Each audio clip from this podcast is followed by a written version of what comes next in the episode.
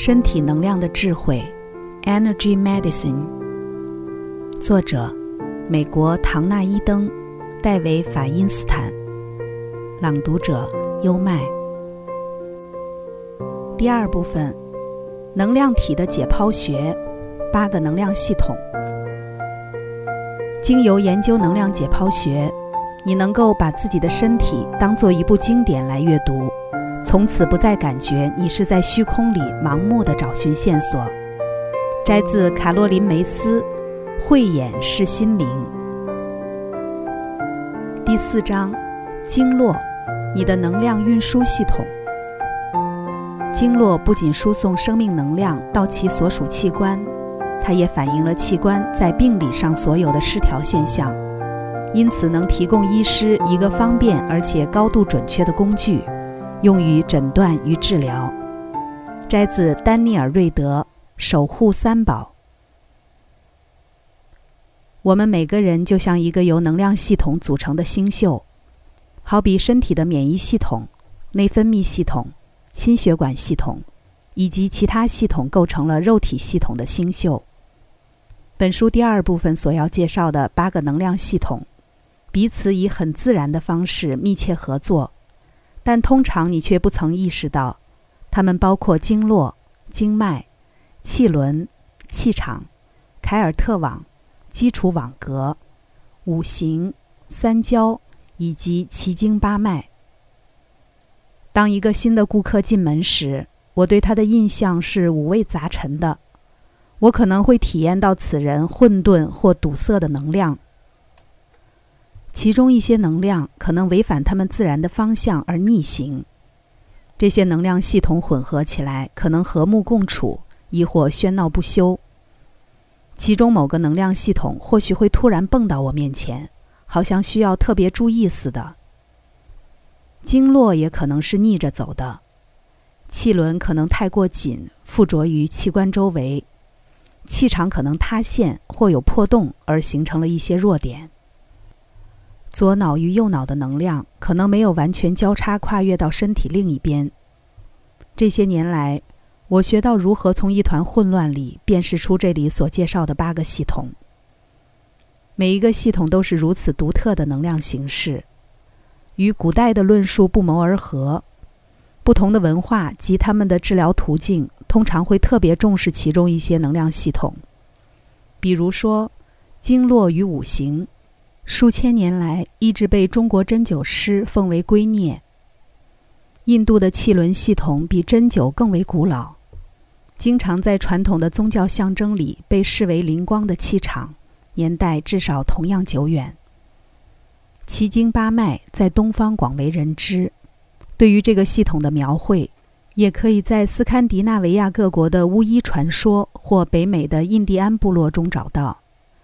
凯尔特尔。在东方，以西藏的能量圈为人所熟悉。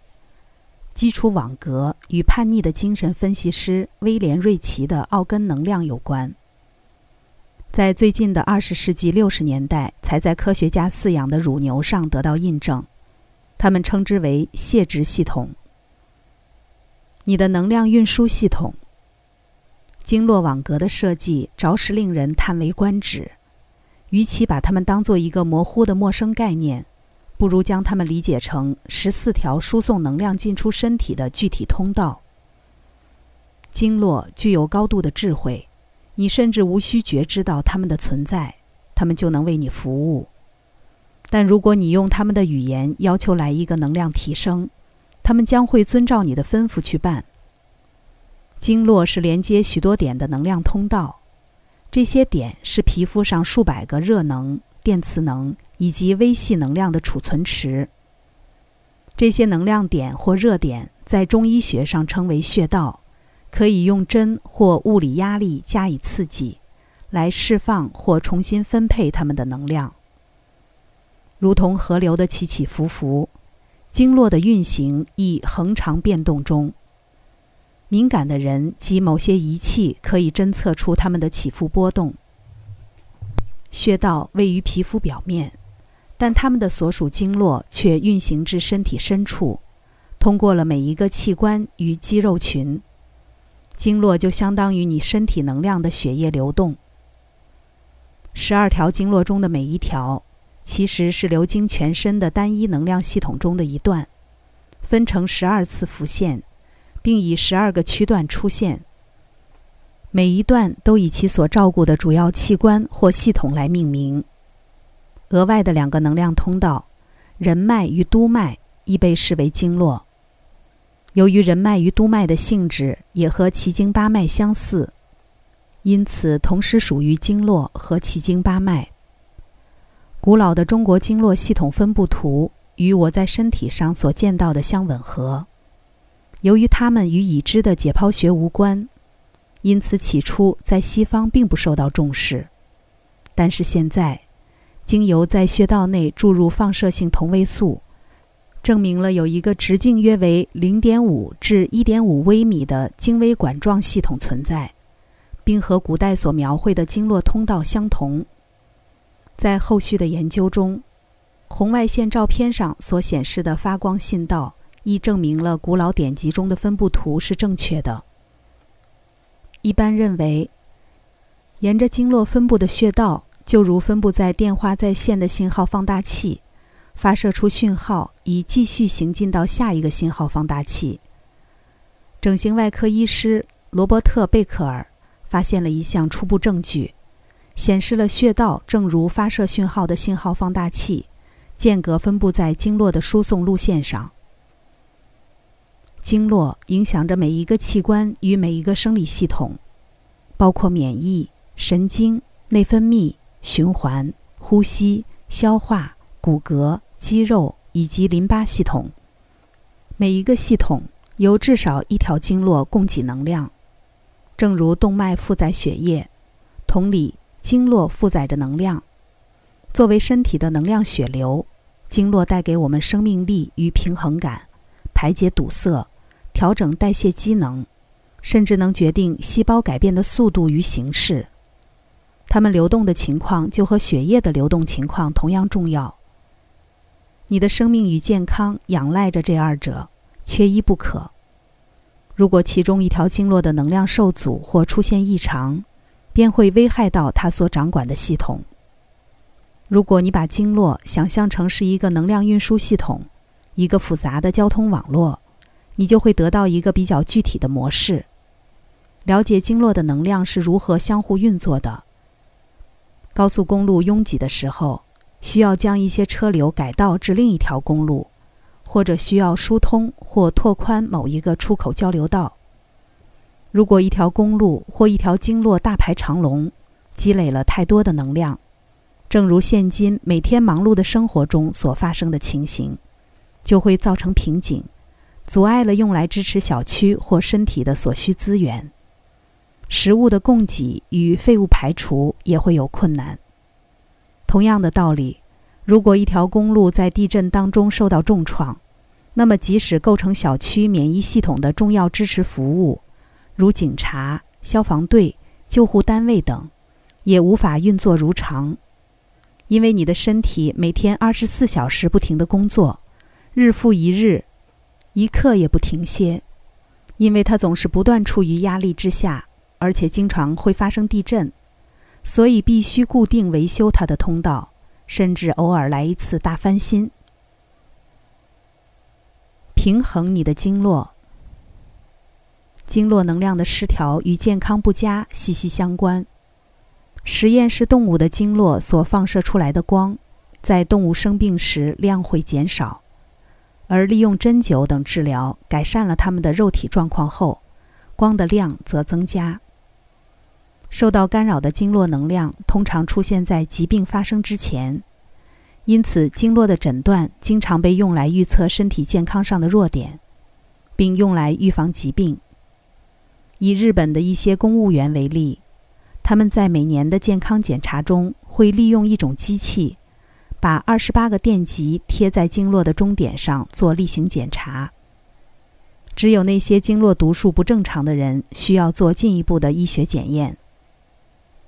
平衡你的经络，就是让它们畅通、有效率的运行。有许多方法可以达到这个目标，你在本章将会学到。你可以沿着自己的经络走，冲扫堵塞的经络，拧转、推拿与每一条经络相关的特定点以及警兆点，按摩经络的神经淋巴反射点，或者按住或敲打经络中点的特定穴道。走经络。虽然许多包括经络在内的人体重要结构，在数百万年之前就已经进化。但是这些结构的进化支持身体所适应的那个世界，却与我们至今置身的环境相去甚远。因此，你身体的能量运输系统有时会被越过界，或有时会输送太多能量到某个器官，有时却输送不足的能量到另一个器官。这些现象其实都不足为奇。我们每天必须面临重重的压力，迫使我们最虚弱的那些经络。只得夜以继日疯狂的工作，或是干脆完全停摆。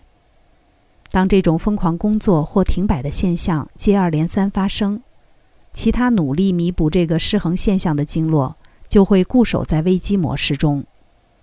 接下来的连锁反应是，你的整个能量运输系统会变得效率极低，会耗竭你的生命力，使你对各式各样的疾病难以招架。等待着身体进化到足以适应我们的生活方式，是一段无止境的漫漫长路。若要等待，恐怕太不切实际了。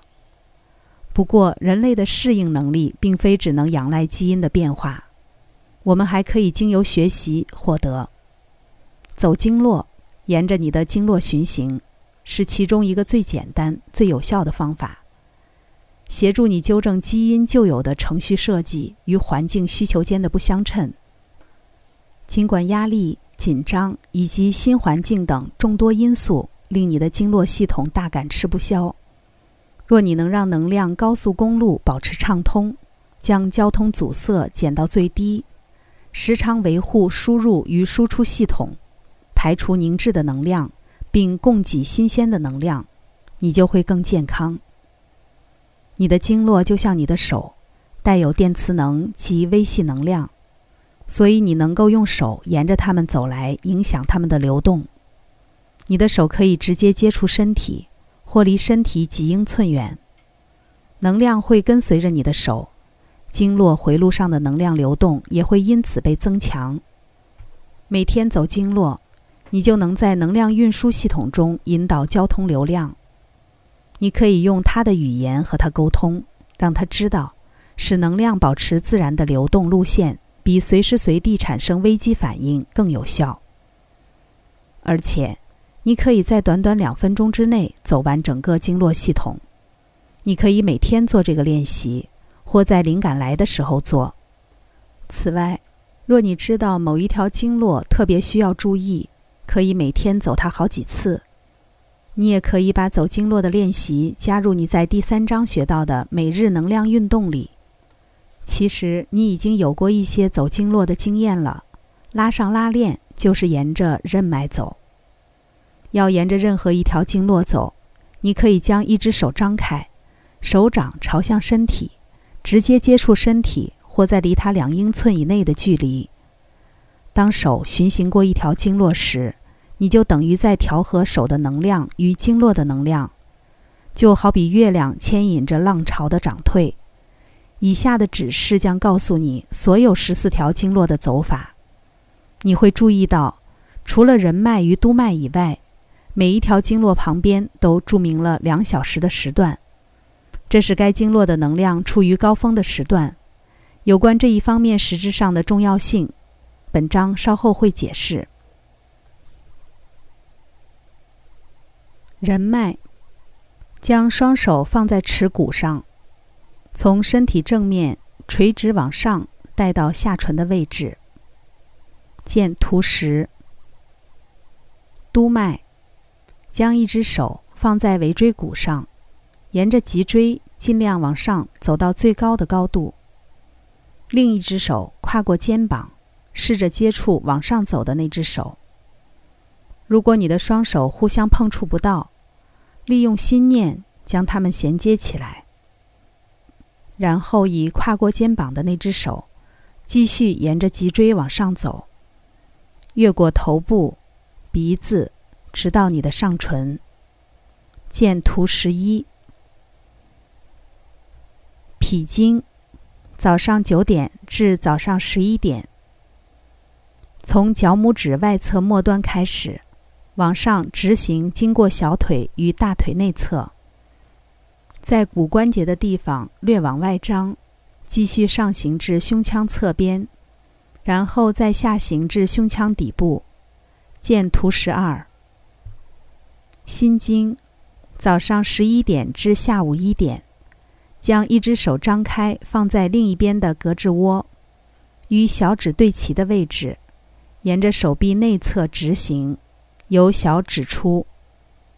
见图十三，两边都做。小肠经，下午一点至下午三点，将手掌往前翻，从小指出发，沿着手臂外侧直行至肩膀，沿着肩胛骨往下绕行，再上行至脸颊骨，然后返回耳孔。见图十四，两边都做。膀胱经，下午三点至下午五点。双手置于眉心，往上越过头顶，再沿着后脑与后颈往下走。把手从颈部拿开，从下面伸到背后，尽可能的往上放，放在脊椎上。两手沿着脊椎旁的任意边往下走，直到下腰，朝腰际向上凸起后再落下，由内往外绕行你的臀大肌。在那里暂停，然后把手移到肩膀上，往下直行到膝盖后方，弯到膝盖上后，回来下行至地上，由脚小指出。见图十五。肾经，下午五点至晚上七点，将手指放在脚掌前半部的下方。中指对齐在脚拇指与第二指头间的缝隙，手指沿着脚的内侧往上走，在内侧的踝骨后方绕一圈后，继续沿着身体的正面直直往上走，直到你的 K 二十七点，即位于锁骨之下、胸骨之上的点。见图十六。用力按摩这些点。心包经，晚上七点至晚上九点，将一只手的手指放在身体另一边的乳头外侧，上行至肩膀后，再顺着手臂内侧往下走，由中指出。见图十七，两边都做。三焦经，晚上九点至晚上十一点，手背朝上。从无名指开始，顺着手臂往上走，直到耳下，沿着耳后绕到前面，到太阳穴停止。见图十八，两边都做。胆经，晚上十一点至凌晨一点，将两手手指放在眉尾，往下移至耳孔，再往上移约两英寸，往前绕一圈后。移到耳后，再往前直抵前额，越过头顶往回走，下行至肩膀后，将手拿开。接着将手移到胸腔两侧，往前方的胸腔移动，再回到腰际，然后往前移至骨关节，再直直顺着腿边往下走，从第四只脚趾出去。见图十九。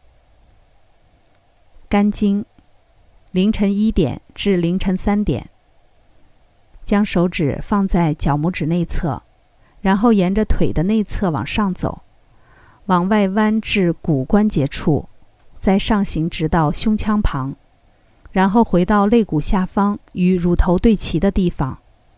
见图二十。肺经，凌晨三点至凌晨五点。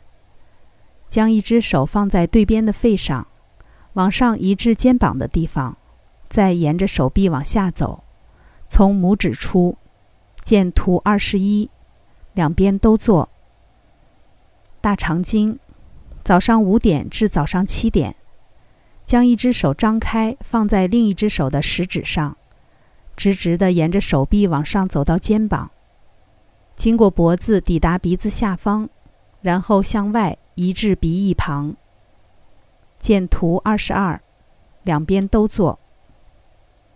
胃经，早上七点至早上九点，将两手放在眼睛下方，往下移至颚骨，再往上从脸的外侧绕到额头，然后往下经过眼睛直到锁骨，在锁骨向外弯，再往下经过胸部，在腰部向内弯，再继续往下至骨关节向外弯。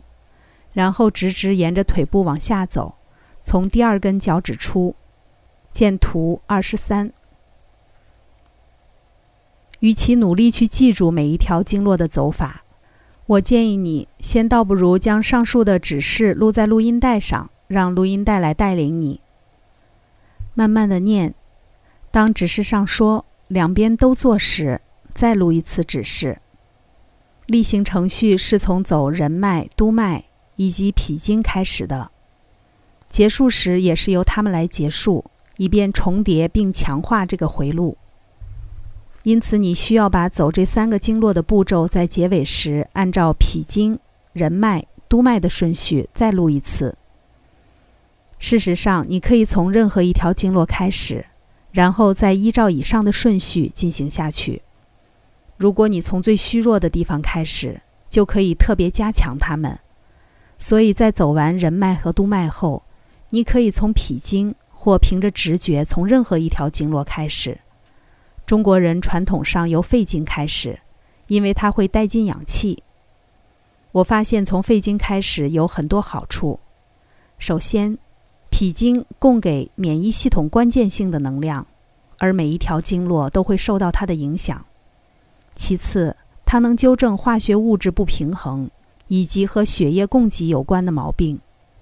如果你病了或觉得能量低落，脾经就会很虚弱。走脾经能在一开始为走其余的经络奠定稳固的基础。每天走经络将对维持身体健康、保持心情愉快大有帮助。然而，一条经络可能会为了使它所掌管的器官回归平衡，而坚持它英雄式的奋斗。